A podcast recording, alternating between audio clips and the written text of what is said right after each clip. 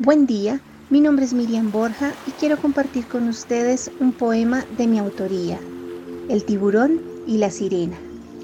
Tiburón, tiburón, ¿por qué estás llorando? No entiendo por qué el hombre es tan cruel. Ayer cazaron a mi padre, lo subieron en un barco y le cortaron las aletas, lo tiraron herido al mar, se desangró y murió. Con razón, tiburón, estás tan triste y llorando. Sirena, el hombre es tan ambicioso que vende las aletas al mejor postor. Sí, tiburón, hacen un plato de caldo de aletas que solo lo compran los más ricos. Qué tristeza. Sirena, mi padre tiburón me decía que somos importantes. Nosotros mantenemos el ecosistema en el mar. Sí, tiburón, tú y las ballenas son especies en peligro de extinción.